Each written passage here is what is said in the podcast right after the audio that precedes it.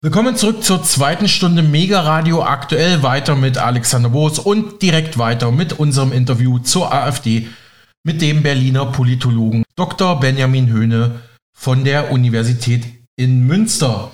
Interessanterweise betont er jetzt im Gespräch die soziologische und parteipolitische Rolle von Frauen in rechten Parteien. Siehe AfD-Chefin Alice Weidel, die italienische, manche sagen sogar postfaschistische Premierministerin Giorgia Meloni oder Marine Le Pen beim Front National in Frankreich. Ebenso schätzt Dr. Höhne die Beobachtung der AfD und ihrer Parteiorganisationen durch den Verfassungsschutz für uns ein, sowie auch eine mögliche Gefährdung der liberalen Demokratie. Und er beantwortet diese Frage. Waren die AfD-Wahlerfolge in Thüringen und Sachsen-Anhalt jetzt Protestwahlen oder nicht? Außerdem kommentiert er die Analyse von Prof. Dr. Werner Patzelt, mit dem wir ja bereits gestern ein Interview zur aktuellen Erfolgsserie der AfD führen konnten. Gut, da haben wir jetzt meine nächste Frage schon ein bisschen vorweggenommen. Ich wiederhole sie trotzdem nochmal. Ich wollte nämlich auch fragen nach der Schwäche der anderen Parteien in Ragun. Dort in Ragun-Jesnitz habe sich die AfD volksnah gegeben und auf lokale Themen sowie ein Kümmerer-Image gesetzt, sagten sie weiter im MDR. Ja, die etablierten Parteien seien vor Ort hingegen kaum erkennbar gewesen. Das haben sie jetzt eigentlich schon kommentiert. Aber meine Anschlussfrage, ja, war das jetzt eine Protestwahl oder nicht? Hm. Also vielleicht nochmal zum, zu dem Aspekt davor. Ja, Sie geben sich auch das Kümmer-Image. Das haben Sie erkannt, dass die Linkspartei äh, damit jahrelang nach 1990 sich profilieren konnte. Neben ihrem Status als postkommunistische, postkommunistische Partei, auch als Regionalinteressenvertretungspartei für den Osten. Das ist ja sozusagen das Image der, der Linkspartei gewesen. Und das hat die AfD erkannt, dass darin eine Erfolgschance liegt. Und deshalb hat man da eben sehr stark auf Vereine, auf die Bürger, ähm, äh, auf die Feuerwehr, auf die Freiwillige Feuerwehr gesetzt. Ähm, man kennt sich, man war sehr präsent. Äh, wie ich der Presseberichterstattung ähm, entnehmen konnte, äh, hat man den Kandidaten der AfD, den Herrn Loth, auch öfter auf den Märkten gesehen. also man kennt sich, man ist dort aufgewachsen und das ist dann ein Vorteil, den die AfD tatsächlich für sich genutzt hat. Die Protestwahl, das ist ein bisschen schwieriger. Es mag den oder die eine oder andere geben, die ähm, aus einer politischen Unzufriedenheit heraus die AfD gewählt hat. Ich kann aber immer nur davor warnen, das so leichtfertig zu tun, weil ja nun ausreichend bekannt ist über die Jahre hinweg, dass wir es hier mit einer radikalisierten rechtspopulistischen Partei zu tun haben, die in Thüringen, wie auch ihre Jugendorganisation auf Bundesebene, als äh, gesichert rechtsextreme Organisation gilt. Und das heißt, sie möchte ähm, im Grunde die Demokratie, wie wir sie kennen, abschaffen. Sie möchte woanders hin und all, mit all diesen ähm, negativen Begleiterscheinungen, die man vom Rechtsextremismus Rassismus kennt, also Fremdenfeindlichkeit als ein Punkt, was damit einhergeht. Sie hatten ja schon diese Normalisierungsstrategie der AfD angesprochen. Die Partei wolle nicht mehr als reine rechtspopulistische Protestpartei wahrgenommen werden, sondern übernehme tatsächlich exekutive Verantwortung ja, auf kommunaler Ebene als Landrat, als Bürgermeister. Herr Dr. Höhne, könnten Sie diese Normalisierungsstrategie nochmal erklären? Hm. Das ist eine, also die Normalisierungsstrategie reiht sich ein in ein internationales Muster rechter Organisationen, würde ich sagen, weil sie einerseits ähm, stigmatisiert ähm, sind, weil sie sich als ähm, harte Rechtsaußenakteure präsentieren ähm, und von dadurch äh, in Teilen der Bevölkerung auch selbst desavouieren, ähm, eben aufgrund ihres extremen äh, Charakters und da hat die oder haben rechte Parteien erkannt, dass sie dem etwas entgegensetzen können, was wie so eine Art Weichzeichner äh, funktioniert. Und diese Normalisierungs- oder Weichzeichnungsstrategie, die hat mehrere, kann mehrere Elemente beinhalten. Eine ist sozusagen die auf kommunaler Ebene Fuß zu fassen, exekutive Positionen zu besetzen und zu sagen, hey, schaut mal, man kann mit uns zusammenarbeiten, wir betreiben eine sachorientierte ähm, Lösungspolitik, wir sind nicht nur eine reine rechtspopulistische Haut drauf Partei. Eine andere ein anderes Element in dieser ähm, Strategie des Weichzeichnens ist, Frauen nach vorn zu stellen. Also Frauen haben ja in rechten Organisationen eigentlich traditionell keine große Rolle gespielt oder eher eine Rolle im unterstützenden Bereich, aber nicht im politischen Bereich. Und jetzt sehen wir schon seit einiger Zeit, dass Frauen auch in den vorderen Reihen rechter Organisationen ähm, Agitation übernehmen, Führungsverantwortung ähm, übernehmen. Der Prototyp dafür ist sicherlich äh, Marine Le Pen äh, gewesen in, in Frankreich oder ist es immer noch? Dann haben wir Frau Meloni in Italien. In Deutschland ist die AfD von vornherein mit Frauen an, die, an den Start gegangen, wenn wir an Frau Petri denken, jetzt aktuell Frau Weidel oder auch äh, Beatrice von Storch. Also das trägt dazu bei, weil aus, ähm, das wissen wir aus der Forschung, dass ähm, bestimmte harte Themen aus dem Munde einer Frau ganz anders klingen können, ganz andere Assoziationen in der jeweils adressierten Audienz ähm, hervorrufen können, als das bei Männern ist. Also in den USA war ich am vergangenen Jahr und habe dort zum Antifeminismus rechter Führungsfrauen geforscht, mir das angeschaut, wie die agitiert haben im Parlament. Und natürlich äh, klingt es anders, wenn äh, eine äh, Frau äh, vom, äh, vom rechten Flügel der Republikanischen Partei gegen Abtreibung wettert, als wenn das ein Mann machen würde. Also sie kann bei bestimmten Themen eine höhere Glaubwürdigkeit für sich beanspruchen. Und wir wissen aus der Forschung auch, dass Frauen eben auf Gender stereotypisch wahrgenommen werden.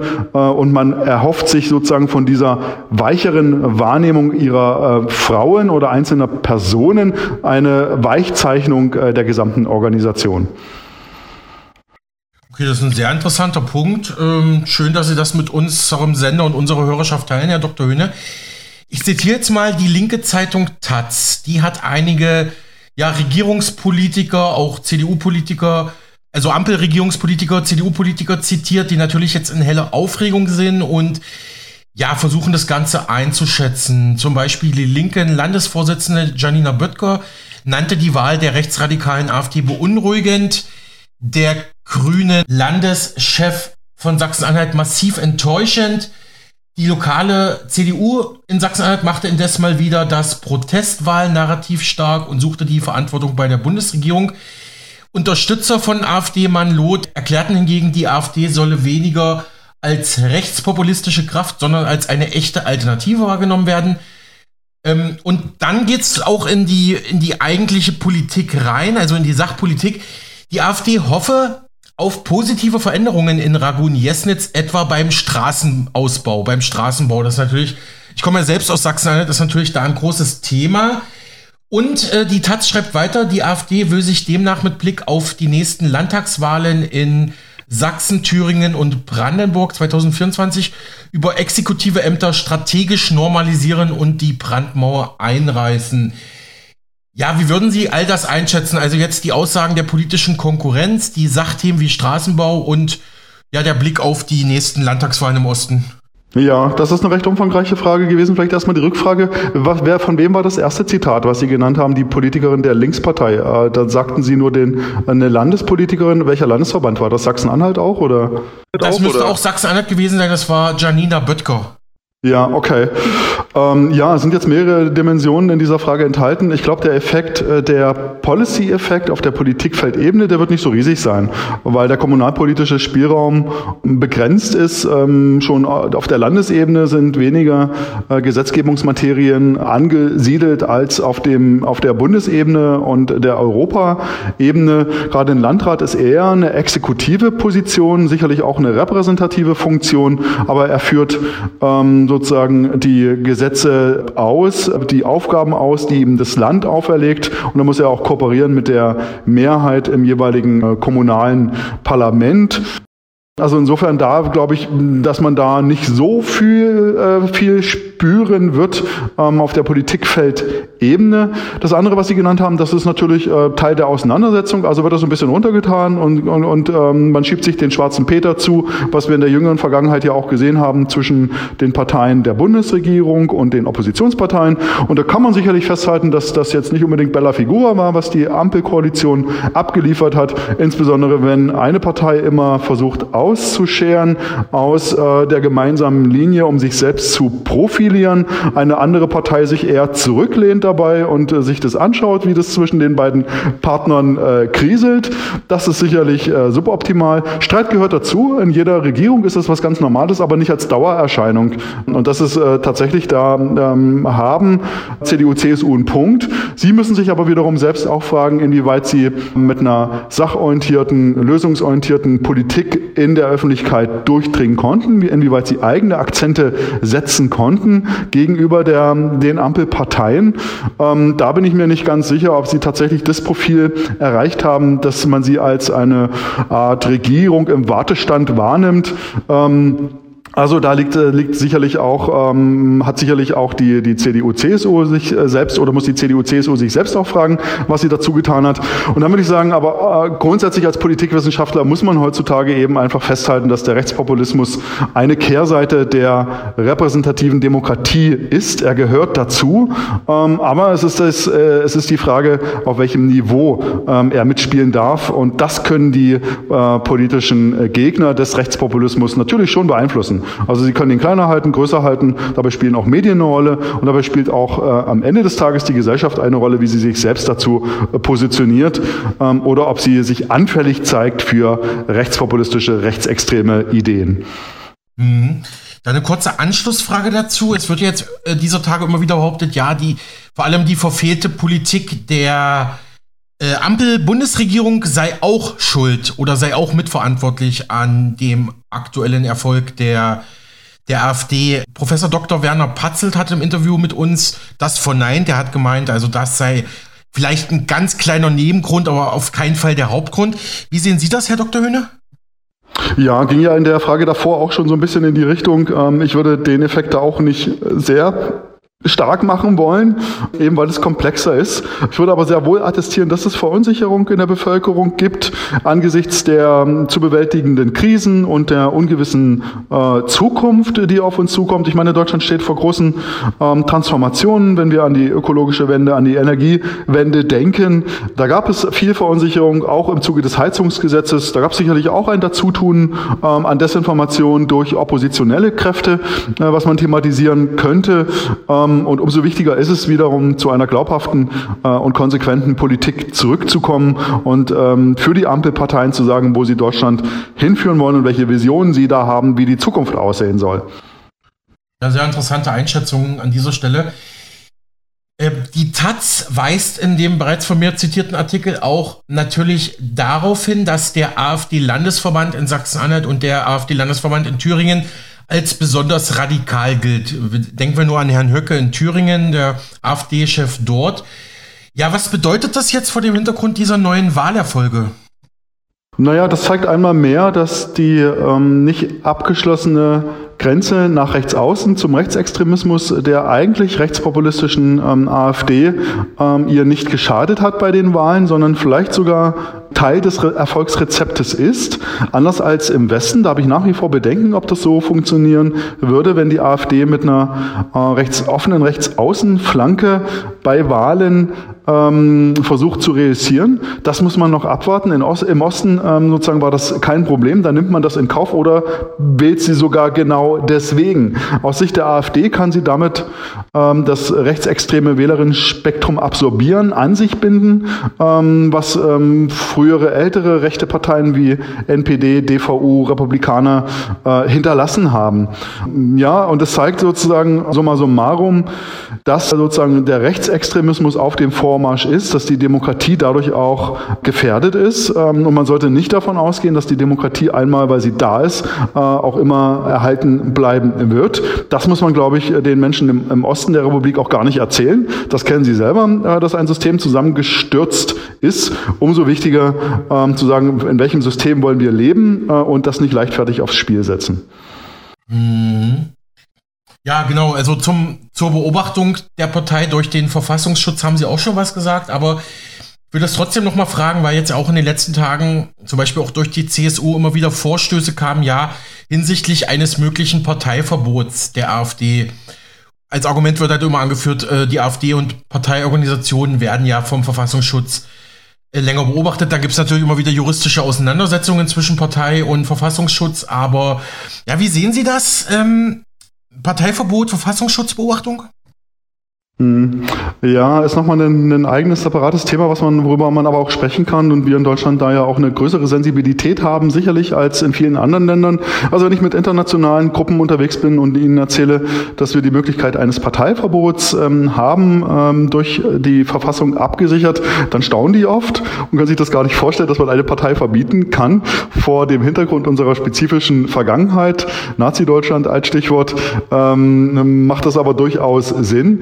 Die Schwellen dafür sind aber sehr, sehr hoch. Das sehen wir auch aktuell, als es um die NPD bzw. die Nachfolgepartei Die Heimat äh, ging, dass ähm, das Bundesverfassungsgericht entschieden hat, dass es verfassungsfeindliche Bestrebungen gibt in dieser Partei, die Partei aber so klein ist bzw. so geschwächt ist, dass davon keine wirkliche Gefahr mehr ausgeht und deshalb den Riegel vor ein Parteiverbotsverfahren gesetzt hat, sehr wohl aber zugleich die Möglichkeit eingeräumt hat, die Partei, die Heimat nicht mehr an der staatlichen Parteienfinanzierung partizipieren zu lassen. Äh, weil warum sollte der Staat, der demokratische Staat, eine äh, Partei steuerlich oder mit anderen Mitteln begünstigen, die darauf angelegt ist, die, die eigene Ordnung zu zerstören.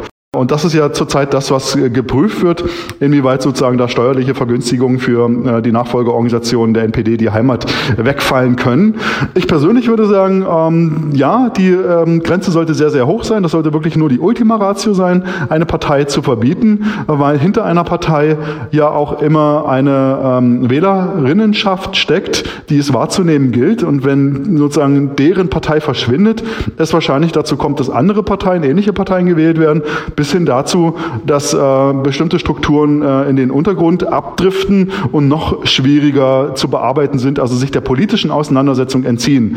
Äh, insofern wäre ich im Zweifelsfalle immer eher dafür, ähm, die politische Auseinandersetzung mit einer verfassungsfeindlichen Partei zu wählen, denn eine rechtliche. Hm, sehr interessanter Punkt, ja. Äh, noch drei Fragen. Für die übrigen, also für die etablierten Parteien sei der AfD Erfolg ein schmerzlicher Denkzettel, meinte kürzlich ein Kommentar bei MDR Sachsen-Anhalt. Äh, diese Parteien müssen nun wieder um das Vertrauen werben und endlich gute politische Arbeit leisten und sie dürfen dabei den Osten und die Sorgen der Bürger im Osten nicht vergessen, sonst werde die AfD noch weitere politische Spitzenämter erobern. Ähm, was sagen Sie zu dem Kommentar, Herr Dr. Höhne? Ja, ich glaube, er greift ein bisschen kurz. Ähm, also so immer den anderen Parteien den schwarzen Peter zuschieben, da ist sicherlich einiges, was man an Performance äh, verbessern kann. Aber wie gesagt, Rechtspopulismus gehört äh, zu unserer Demokratie dazu, ist sozusagen die schwarze Kehrseite äh, der Demokratie, wenn man so möchte. Ähm, da haben sich Leute einfach abgewendet von, von der Demokratie, von den eingespielten Routinen der repräsentativen Demokratie. Deshalb liegt es nicht nur an den Parteien, an den anderen Parteien, sondern es geht auch darum oder muss darum gehen, Demokratie besser zu machen, partizipativer auszugestalten, mehr Bürgerinnenräte, mehr direkte Demokratie. Die Leute müssen das Gefühl haben, ihre eigene Demokratie mit ausgestalten zu können. Also ich glaube, in dem Bereich muss man auch weitere Schritte gehen, äh, um die Leute zurückzuholen und nicht einfach sagen, die anderen Parteien müssen es irgendwie besser machen, um der AfD das Wasser abzugraben. Herr Dr. Höhne, Sie sagten im MDR auch, also Sie haben da ein Interview gegeben kurz nach der Wahl von AfD-Bürgermeister Loth. Ähm, mhm. Nach der Wahl des AfD-Landrats Robert Sesselmann in Sonneberg in Südthüringen sei das Überraschungspotenzial in Ragun-Jesnitz deutlich reduziert gewesen. Können Sie das für unseren Sender erklären? Meinen Sie damit, also das war sozusagen zu erwarten? Naja, also wir haben ja am Anfang unseres Gesprächs darüber gesprochen, dass ich tatsächlich sehr überrascht war, als es in Sonneberg für die AfD mit der Landratswahl geklappt hat, weil eben dieser Effekt, der bisher eingetreten war, dass sich alle etablierten Parteien, Parteien, die sich zum Pluralismus bekennen, hinter dem Gegenkandidaten der AfD versammelt haben, dass dieses Muster nicht mehr funktioniert hat. Und von daher war äh, die Wahrscheinlichkeit gestiegen, dass es auch beim nächsten Mal eben ähm, in Ragun-Jesnitz klappen würde, zumal der Kandidat dort, der Herr Loth, äh, als Landtagsabgeordneter ja bekannt ist, ähm, verwurzelt ist, tief verwurzelt ist äh, in der Gegend, auch eine Kommunalpol einen kommunalpolitischen Wahlkampf äh, gefahren hat. Ähm, also das hätte dann schon, ähm, genau, dann, es wäre eher dann unwahrscheinlich gewesen, dass es dort dann nicht klappt, wenn es in Sonneberg davor geklappt hat. Mhm. Abschließende Frage, Herr Dr. Höhne. Im Interview mit uns hat Professor Werner Patzelt gesagt, naja, die strategischen Fehler der etablierten Parteien, die begannen eigentlich schon 2013, 14, also in der Zeit, wo sich die AfD überhaupt erst gegründet hatte. Man habe seitdem keine wirkliche Strategie gefunden, mit der AfD umzugehen. Man wollte sie isolieren, man wollte sie ausgrenzen und man sieht ja jetzt, ähm, das hat nicht funktioniert. Im Gegenteil, man hat, man hat teilweise, also die CDU hat zum Beispiel teilweise viele Stammwähler an die AfD verloren eben weil auch die AfD immer wieder mit ihrer Brandmauer klargemacht hat, also mit der AfD werden wir auf keinen Fall koalieren. Obwohl, gerade in Sachsen-Anhalt sieht es ein bisschen anders aus, aber das wäre, glaube ich, ein Thema für ein, für ein weiteres Interview. Aber ähm, jetzt ist halt die Frage, die sich daraus äh, ergibt, ähm, würden Sie das auch so sehen wie der Kollege Patzel? Die Parteien haben noch keine richtige Strategie gefunden, wie man, ja, sich selbst wieder auf die Erfolgsspur bringt und die AfD wieder etwas weiter herausdrängt, sozusagen? Also aus dem hm. politischen es Wettbewerb? Ja? Hm.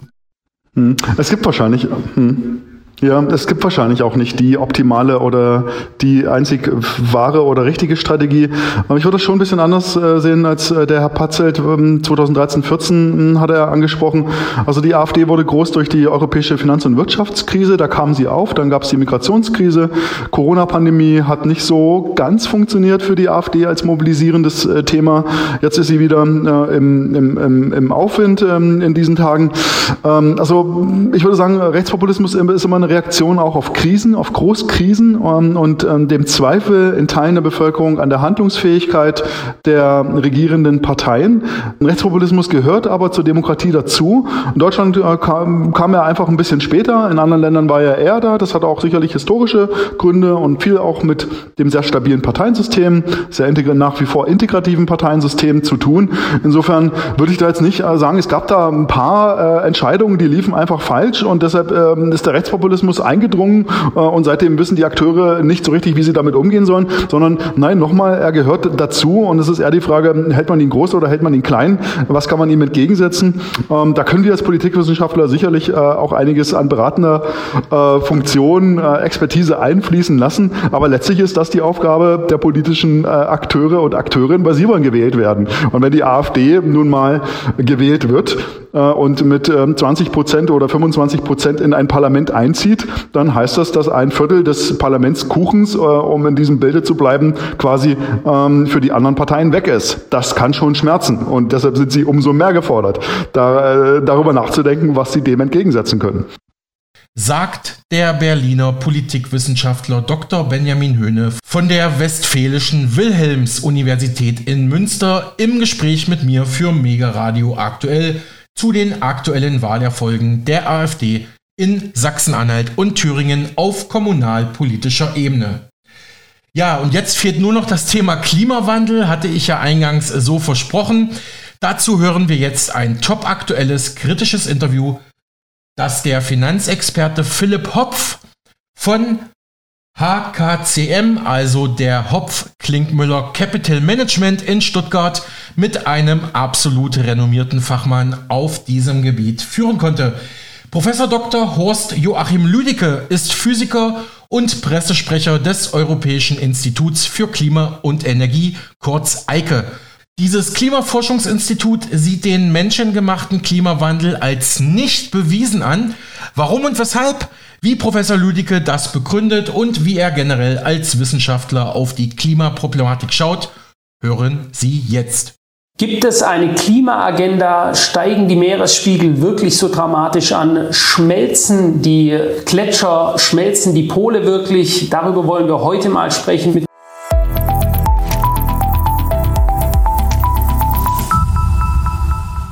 Herzlich willkommen, Herr Professor Dr. Lüdicke. Danke, dass Sie heute extra nach Stuttgart gekommen sind, zu uns hier ins Studio, damit wir diese Thematik mal besprechen dürfen. Ich danke für die Einladung. Herr Professor Lüdecke, ähm, ich würde ganz kurz erstmal ähm, Sie vorstellen wollen, bevor wir dann direkt mal ins Thema eintauchen. An die ganzen Zuschauer, wenn ihr das Ganze hier unterstützen wollt, wenn ihr das für eine sinnvolle Sache haltet, einen Mehrwert, gebt dem Video einen Daumen nach oben und teilt es auch sehr gerne fleißig weiter. Herr Professor Lüdecke, Sie sind äh, Professor für Physik, Informatik und Operations Research der Hochschule für Technik und Wirtschaft des Saarlandes, das ist die HTW im Altersruhestand. Gleichzeitig sind Sie auch noch Co-Autor des technischen Standardwerkes Strömungsberechnung für Rohrsysteme. Sie haben sich sehr stark mit der Klimaforschung und Energiepolitik auseinandergesetzt, sind Autor des populärwissenschaftlichen Buches Energie, Klima, Chancen, Risiken, Mythen. Sie haben in vielen unterschiedlichen Klimafacharbeiten publiziert, im wissenschaftlichen Klimafachzeitschriften wie Climate of the Past, Europäische Geophysikalische Union, Polarforschung des Alfred Wegener Instituts, Scientific Reports Nature, Journal of Atmospheric and Solar Terrestrial Physics und weitere. Sie sind auch noch Pressesprecher des Europäischen Instituts für Klima und Energie.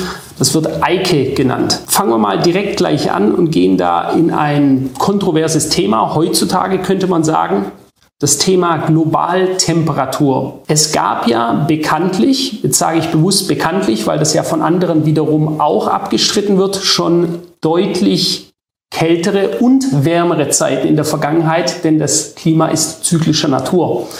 Ähm, beispielsweise im Mittelalter, als man in Grönland Ackerbau betrieben hat. Jetzt würde ich Sie gerne fragen, wie verhält es sich mit dieser gewünschten Globaltemperatur Gibt es so etwas wie eine optimale Globaltemperatur? Denn äh, wie jeder weiß, auf der Erde haben wir Temperaturen bis zu minus 60 Grad im Norden, Sibirien und sagen wir mal bis 50 Grad in den sehr warmen Gebieten. Das heißt, wir haben eine riesige Spanne. Die Globaltemperatur ist ein Konstrukt, das stammt aus der Klimaforschung, wenn man so will. Äh, man möchte daran festmachen, Klimaänderungen, zum Beispiel wenn jetzt die mittlere Temperatur sich über mehr als 30 Jahre, 30 Jahre sind ja ein Klimazeitraum, ich mhm. weiß nicht, ob das jeder weiß, man muss zwischen Wetter und Klima unterscheiden.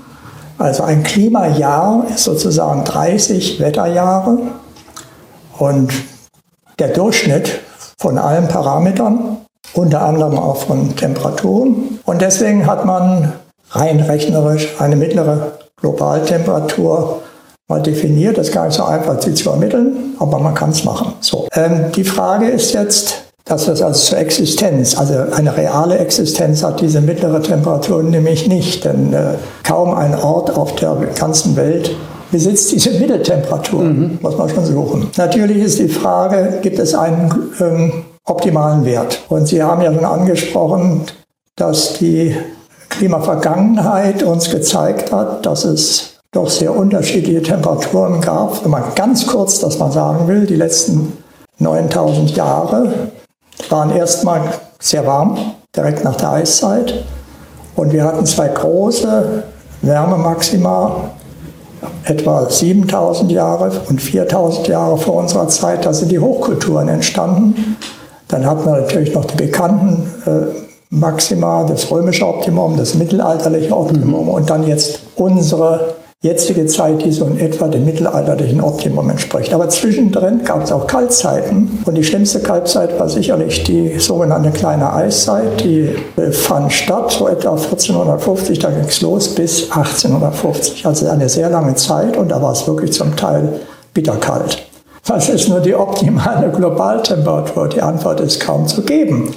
Auf jeden Fall kann man sagen, dass zumindest in den gemäßigten Zonen und in den Polarzonen warm immer besser war als kalt. Das steht schon mal fest. Äh, das zeigt die Menschheitsgeschichte. In, mit den tropischen Zonen ist es ein bisschen anders. Da ist das nicht so ein Thema, die Temperatur. Das ist mehr der Niederschlag, der wichtig ist. Also würde man schon mal sagen, dass wir heute gar nicht so schlecht liegen.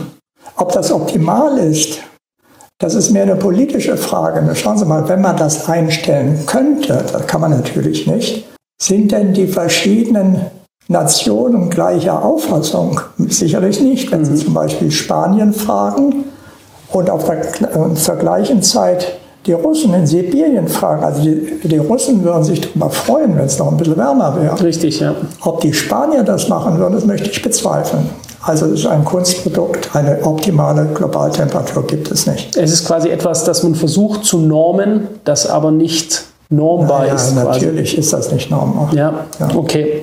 Verstehe. Ähm, jetzt gibt es ja in unserer aller Köpfen, der, der Masse, sage ich jetzt mal, des, der deutschen Bevölkerung, diesen Glaube, die Behauptung, sage ich mal ganz bewusst, dass seit Mitte des 19. Jahrhunderts die große Industrialisierung der Menschen, äh, Maschinen, äh, dass wir auf breiter Front eben die Welt industrialisieren, dass dabei Extremwetterereignisse wie Dürren, äh, Überschwemmungen, Tornados, Hurricanes, wir sehen das in den Medien immer, Hurricane Season in den USA.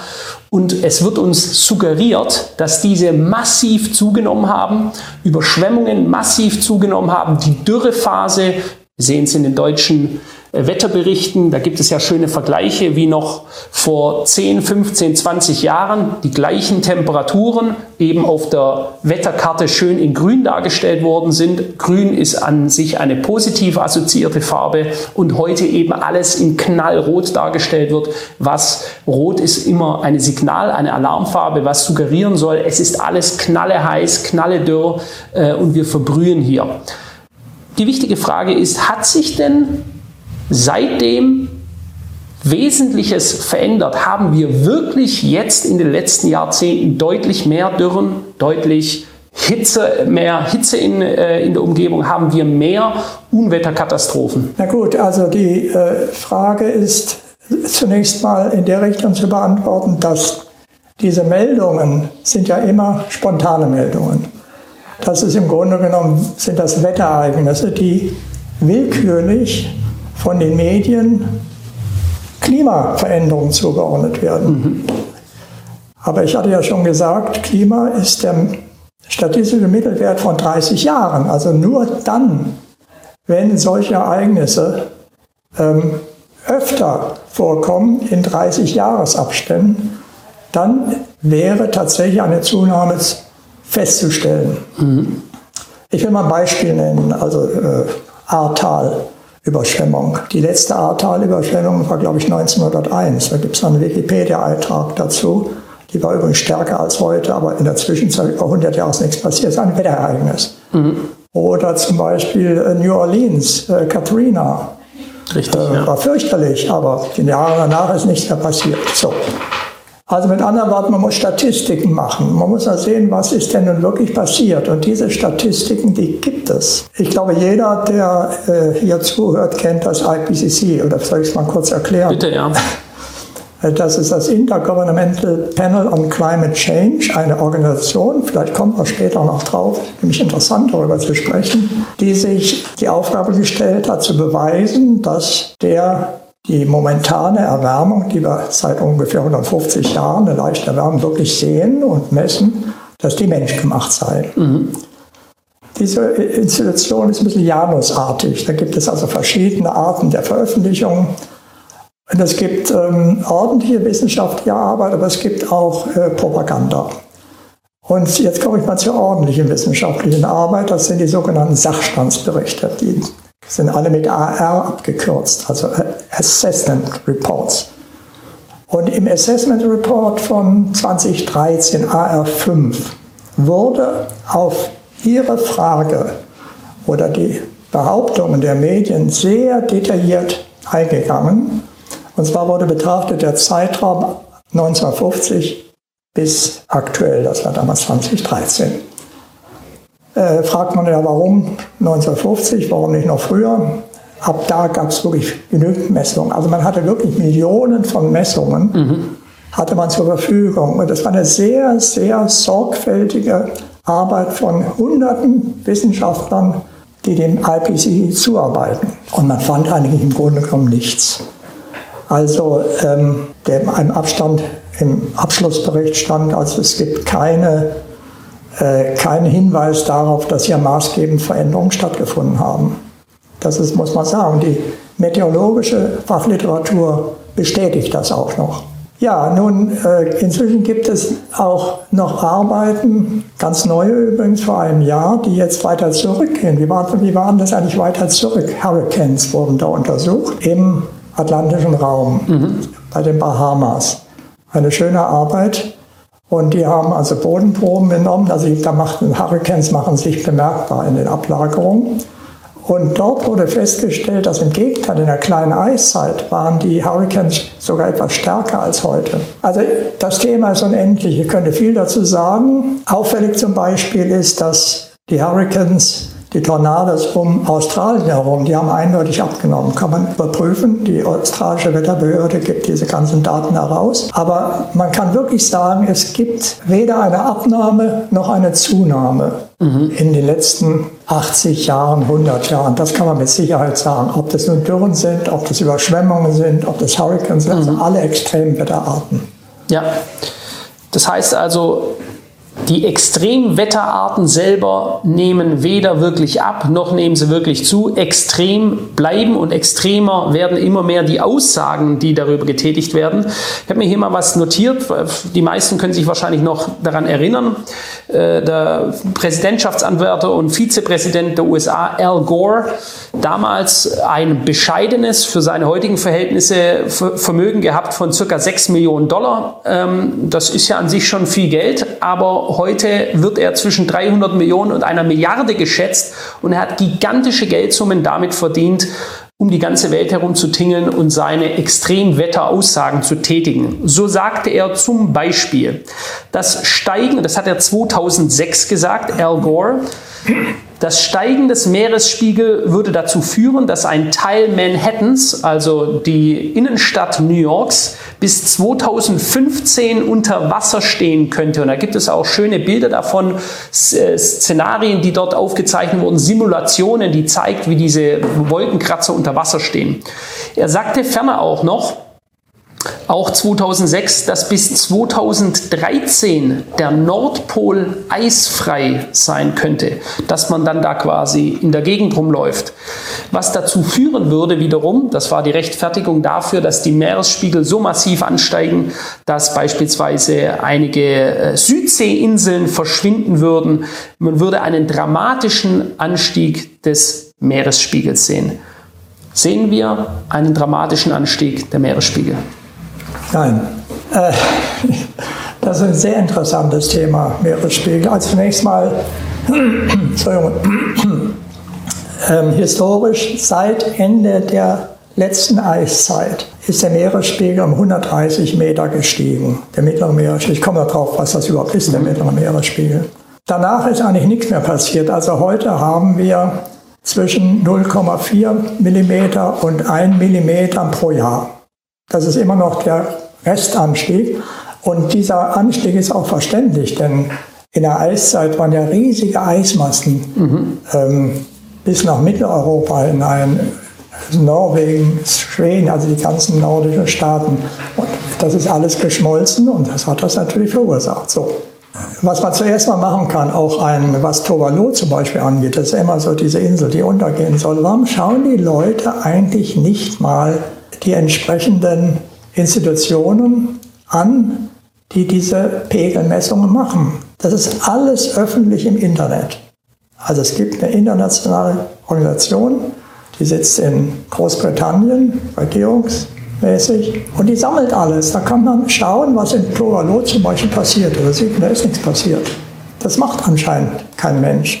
Und das sind, das sind vier, fünf Klicks, dann ist man da. Mhm. Äh, nun haben Meeresspiegel die unangenehme Eigenschaft, dass es die eigentlichen Mittelmeeresspiegel gar nicht so richtig gibt, denn die Erde ist ja keine Billardkugel, sondern das ist mehr so eine Kartoffel. Ähm, die hat Abplattung leicht, ein paar Dezimeter sind das schon, das macht eine Menge aus. Dann haben wir Veränderungen durch Meeresströmungen, wir haben Veränderungen durch unterirdischen Vulkanismus. Wir haben auch Veränderungen durch Entnahme von Süßwasserentnahme aus den Reservaten. Ganz Afrika, Nordafrika, die nehmen ja ziemlich Wasser raus. Mhm. Das kommt ja letztlich auch noch ins Meer. Also es ist eine schwierige Sache. So, was macht man jetzt? Nun, ähm, man macht Pegelmessungen und stellt fest, das ist das Erstaunliche. Ich habe die Zahlen aus einer recht guten Arbeit, das war eine Kooperation von zwei US-Universitäten, ich glaube ähm, Washington und Columbia und einer israelischen Universität Jerusalem, wurde veröffentlicht. Und ähm, interessant ist, dass von allen Pegelmessungen weltweit nur 7% Steigerung zeigen, wirklich ein Ansteigen des Meeresspiegels. 4%, 4 zeigt sogar einen Abfall des Meeresspiegels und der Rest ist unheitlich.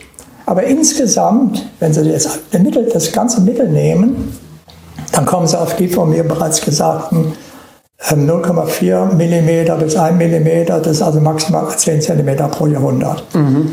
Jetzt fragen sich natürlich, fragt man sich natürlich, wo kommt diese Unsicherheit her? Ne? 0,4 bis 1. Ähm, und das ist ja eigentlich ein bisschen unverständlich. Naja, das liegt im Grunde genommen daran, dass das Berechnungsverfahren hier, das ist so komplex, da so einen mittleren Meeresspiegel zu berechnen, das Berechnungsverfahren ist wichtig. Deswegen gibt es also unterschiedliche Fachpublikationen, die zu unterschiedlichen Werten kommen. Und die Arbeit, die ich hier gerade öffentlich äh, genannt habe, die zeichnet sich also für meine Begriffe dadurch aus, dass es die einzige Arbeit ist, die ich kenne, die das Verfahren veröffentlicht haben. Mhm. Nachdrückbar das Verfahren, das Rechenverfahren. Und ähm, ja, also wir haben keine Bedrohung zurzeit, denn die Größen, die hier genannt worden sind, die werden von den Holländern schon seit Jahrhunderten Jetzt macht man durch höhere Deiche, man muss halt natürlich dann was dagegen tun. Aber mhm. Es ist nicht festzustellen, nichts Ungewöhnliches festzustellen, so schon, schon gar keine Beschleunigung, von der immer die Rede ist. Es ist nichts Ungewöhnliches festzustellen und es ist keine Beschleunigung. Also zu 100% konträr zu dem, ja, ja, was ja. uns von morgens bis abends die Medien rauf und runter erzählt wird. Nun, da kommen wir doch mal direkt zum nächsten Mythos schmelzen die Polarkappen die letzten Jahre stark ab? Also da muss man auch wieder unterscheiden. Ähm, die Klimavorgänge sind unterschiedlich am Norden, also im Norden und im Süden. Außerdem muss man nochmal unterscheiden, das wird nie so richtig, kommt das nie so richtig raus, wenn immer sagt, der Nordpol schmilzt. So. Ja, was ist denn da? Was schmilzt denn da nur eigentlich? Wir haben Meereis, das ist eine im Winter macht das eine unglaublich große Decke, die teilweise äh, mehrfach Deutschland. Mhm. Die schmilzt wieder im Sommer. Meereis. Dann haben wir Schelfeis. Und dann haben wir den Grönlandgletscher, der 12 Millionen Kubikkilometer hat der Eis. Das muss man unterscheiden. Mit der Antarktis, die ist einfacher, da schmilzt nichts. Also das ist vielleicht am Rand vielleicht ein bisschen, das ist keine Zunahme oder Abnahme von Eis, das ist im Großen und Ganzen, bleibt das gleich, da ist nichts passiert. Beim Nordpol ist es tatsächlich anders. Beim Nordpol haben wir beim Meereis jedes Mal den Zyklus. Ne? Also es wird warm, wenn es warm wird, verschwindet das Eis. Wenn es kalt wird, nimmt es wieder zu. Und das kann sich stark ändern. Das hat sich auch schon stark geändert. Wir hatten also in den 20er Jahren des, 19, des 20. Jahrhunderts war das Meereis mal so groß, dass die Eisbären buchstäblich bis, bis Island wandern konnten. Richtig, ja. Und dann war es wieder manchmal weg. Ja, das kann sein. So genau weiß ich das jetzt auch nicht, dass sich kleinere Änderungen hier geben in diesem gesamten Schwingungssystem. Das ist, ähm, weiß ich nicht, habe ich, habe ich, kann ich jetzt nicht genau sagen. Kann sein, dass es etwas insgesamt etwas abnimmt. Mhm. Das Schelfeis hat übrigens zugenommen. Hier gibt es eine, eine Veröffentlichung inzwischen, die ist ganz, ganz neu. Und der Grönlandgletscher selber, der schmilzt ab. Das stimmt. Mhm. So, das muss man natürlich aber sagen, der hat nicht nur 12 Millionen Kubikkilometer, der ist auch in 10.000 Jahren nicht abgeschmolzen, wenn das so weitergeht wie bisher. Und ähm, ähm, ja, was soll ich sonst dazu noch sagen? Das ist ein normaler Vorgang. Also ähm, wenn man zum Beispiel, man kann ja aus den Eisbohrkernen kann man ja einiges ermitteln, das haben die Dänen gemacht. Also selbst in der extremen Warmzeit, so 120.000 Jahre vor unserer Zeit, das war die letzte richtig große Warmzeit, war der auch nicht abgeschmolzen. Da hat er natürlich nimmt ja ein bisschen ab, mhm. aber von Abschmelzen kann hier überhaupt keine Rede sein. Und dann hängt es nicht nur von den Temperaturen ab, die ganze Geschichte, das hängt auch von den Niederschlägen ab. Mhm. Das steht ja auch durch, durch Niederschläge. Also Gefahr besteht hier nicht. Das kann man wirklich sagen. Klare Aussage, danke sehr. Bisher äh, suchen wir noch die große Panikmeldung, die ich jetzt von Ihnen noch nicht gehört habe. Ja, ich suche sie auch. Äh, ich finde sie nicht. Ja, interessant. Nächste Frage, auch ich, und ich stelle die ganz bewusst, weil das sicher auch viele Leute hören werden und schreibt das auch mal in die Kommentare rein. Es wird, wie ich, ich meine, es war Joseph Goebbels, der das mal gesagt hat, eine Lüge tausendmal erzählt wird zur Wahrheit. Wenn ich also oft genug etwas wiederhole, dann ist es für das menschliche Hirn irgendwann so, ich habe das gehört und dann auch die Frage von Ihnen vorher, warum wird das denn nicht hinterfragt, warum schauen die Leute nicht? Die Leute schauen eben oftmals nicht, weil es für sie normal ist, wenn sie etwas von allen möglichen Seiten immer wieder hören. Und was ist so eine Aussage zum Beispiel? Unsere Alpengletscher, die schmilzen dahin und dann sieht man so Zeitrafferbilder auf Kameras, wie die Alpengletscher die letzten Jahrzehnte immer weiter zurückgehen und zurückgehen. Äh, schmilzen die Alpengletscher in ungewöhnlicher Weise? Also sie schmelzen. Mhm. Das ist erstmal richtig, aber sie schmelzen nicht in ungewöhnlicher Weise. Also äh, die Alpengletscher sind sehr, sehr gut erforscht.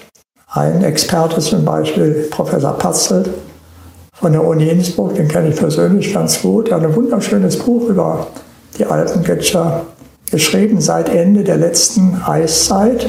Das Buch ist deswegen so schön, muss ich hier empfehlen, weil auch künstlerische sind, sind die entsprechenden Maler vertreten, die mhm. die Gletscher gemalt haben. Mhm.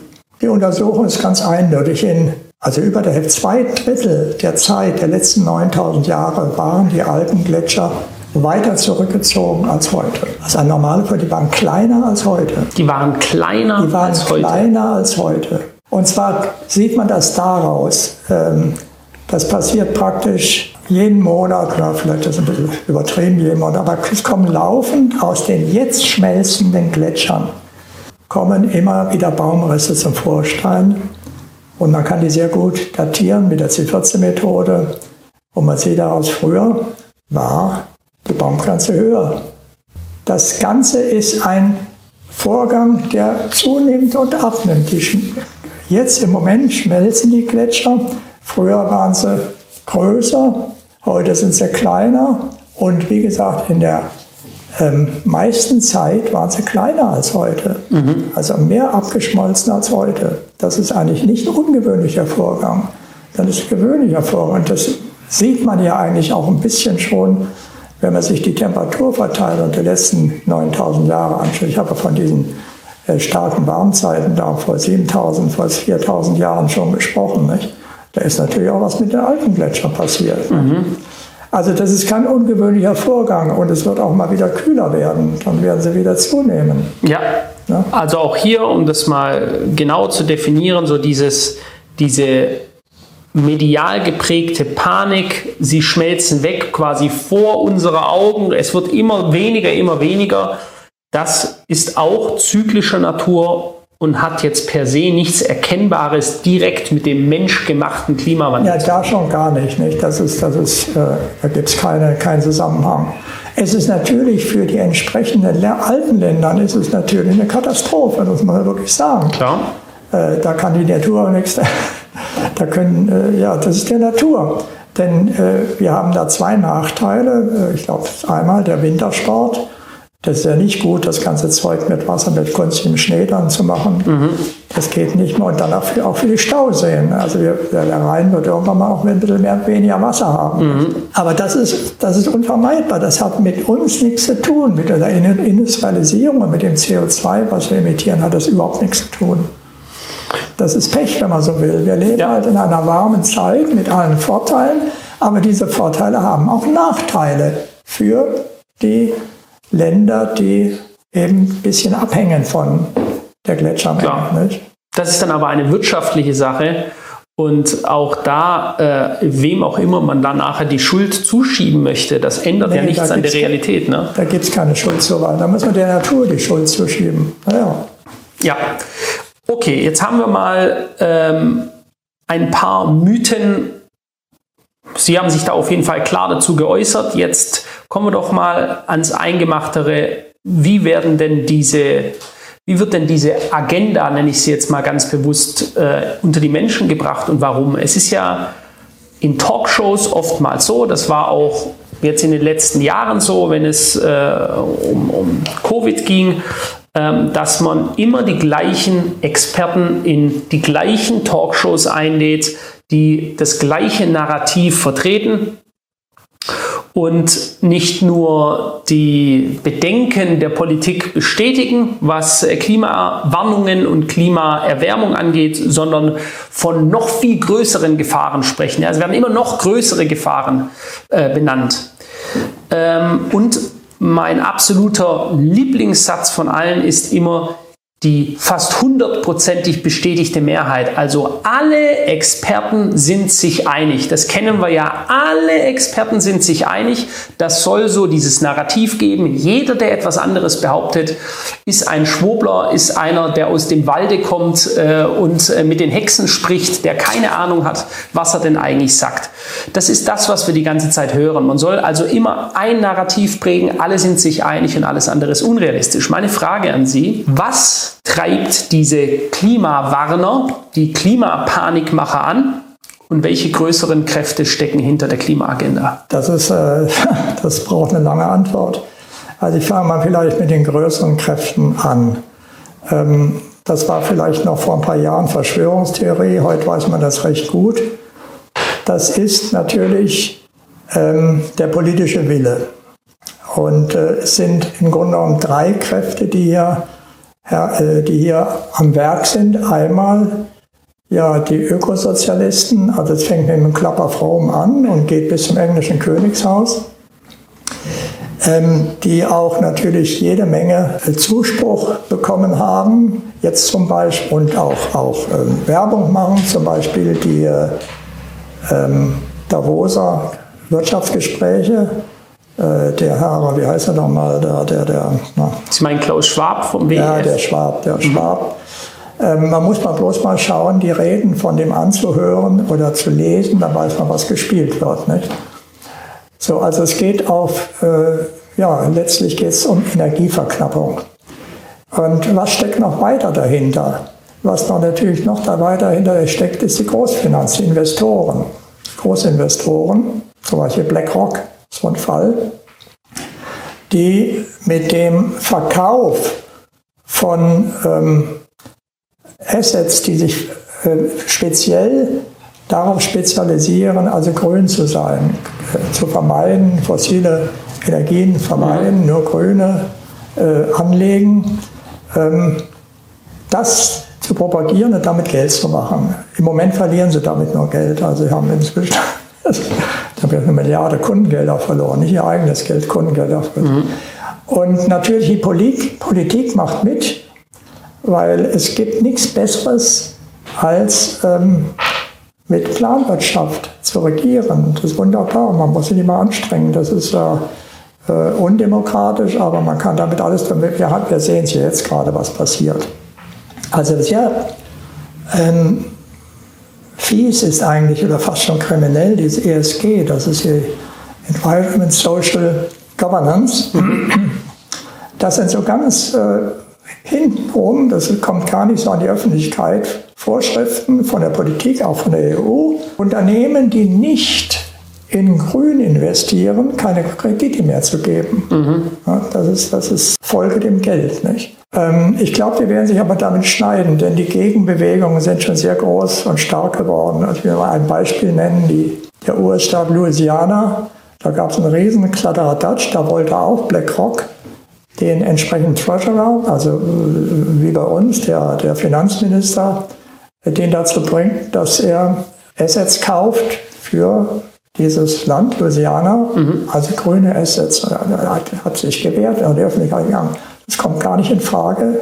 Die haben alles gecancelt mit BlackRock, also da passiert schon einiges nicht. Also mit so Leuten, die so viel Geld verlieren, hat er, er ist ja für seine, für seine Bevölkerung sehr verantwortlich. Mhm. Also das nur nebenbei. Gut. Jetzt die zweite Frage, das ist ja vielleicht auch äh, eine, eine wichtige Frage, wird immer von Konsens geredet. Ja, natürlich, in der Wissenschaft gibt es keinen Konsens. Das ist völliger Quatsch. Wissenschaft ist immer Streit.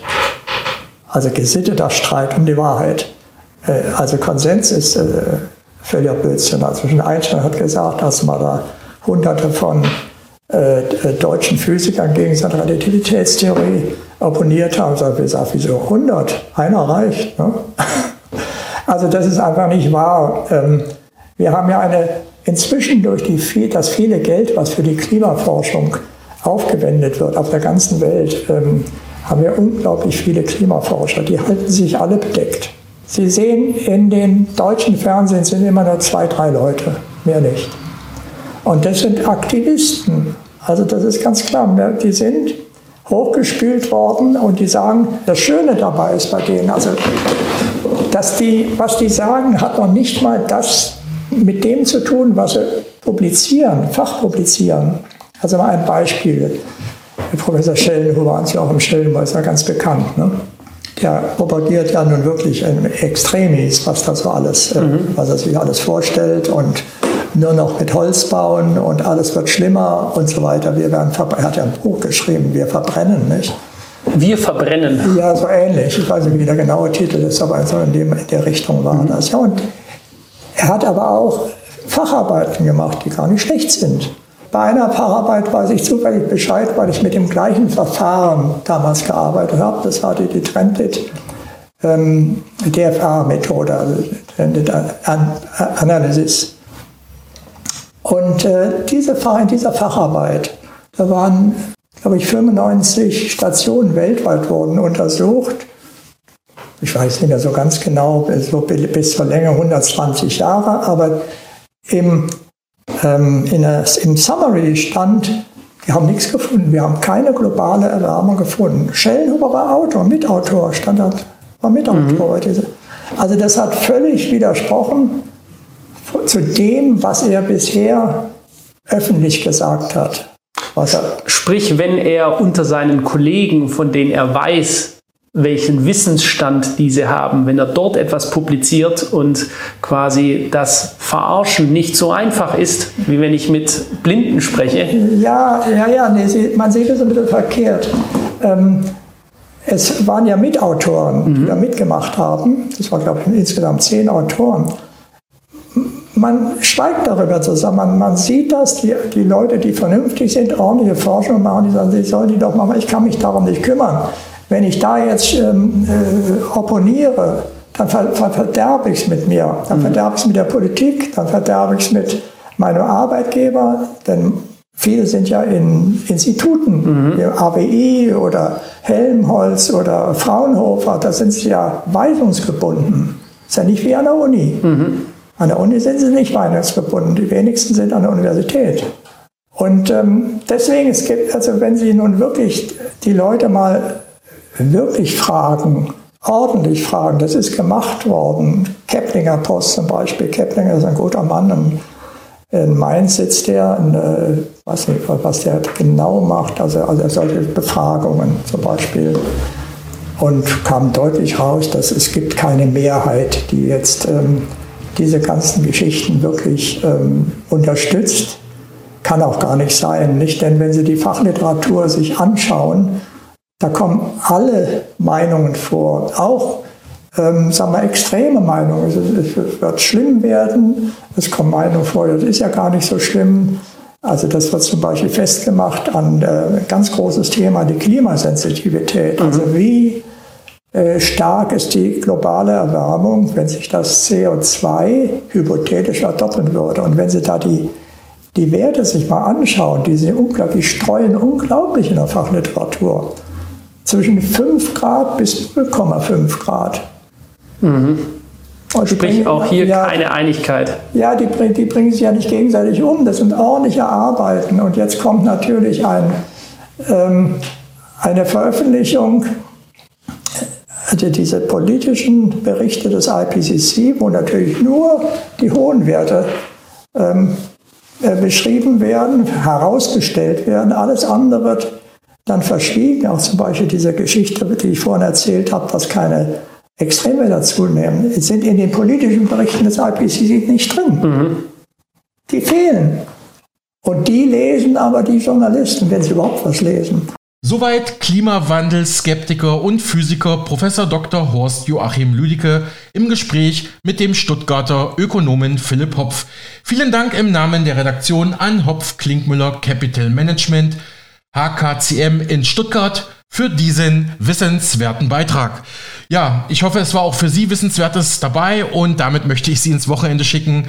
Bis nächste Woche. Machen Sie es gut.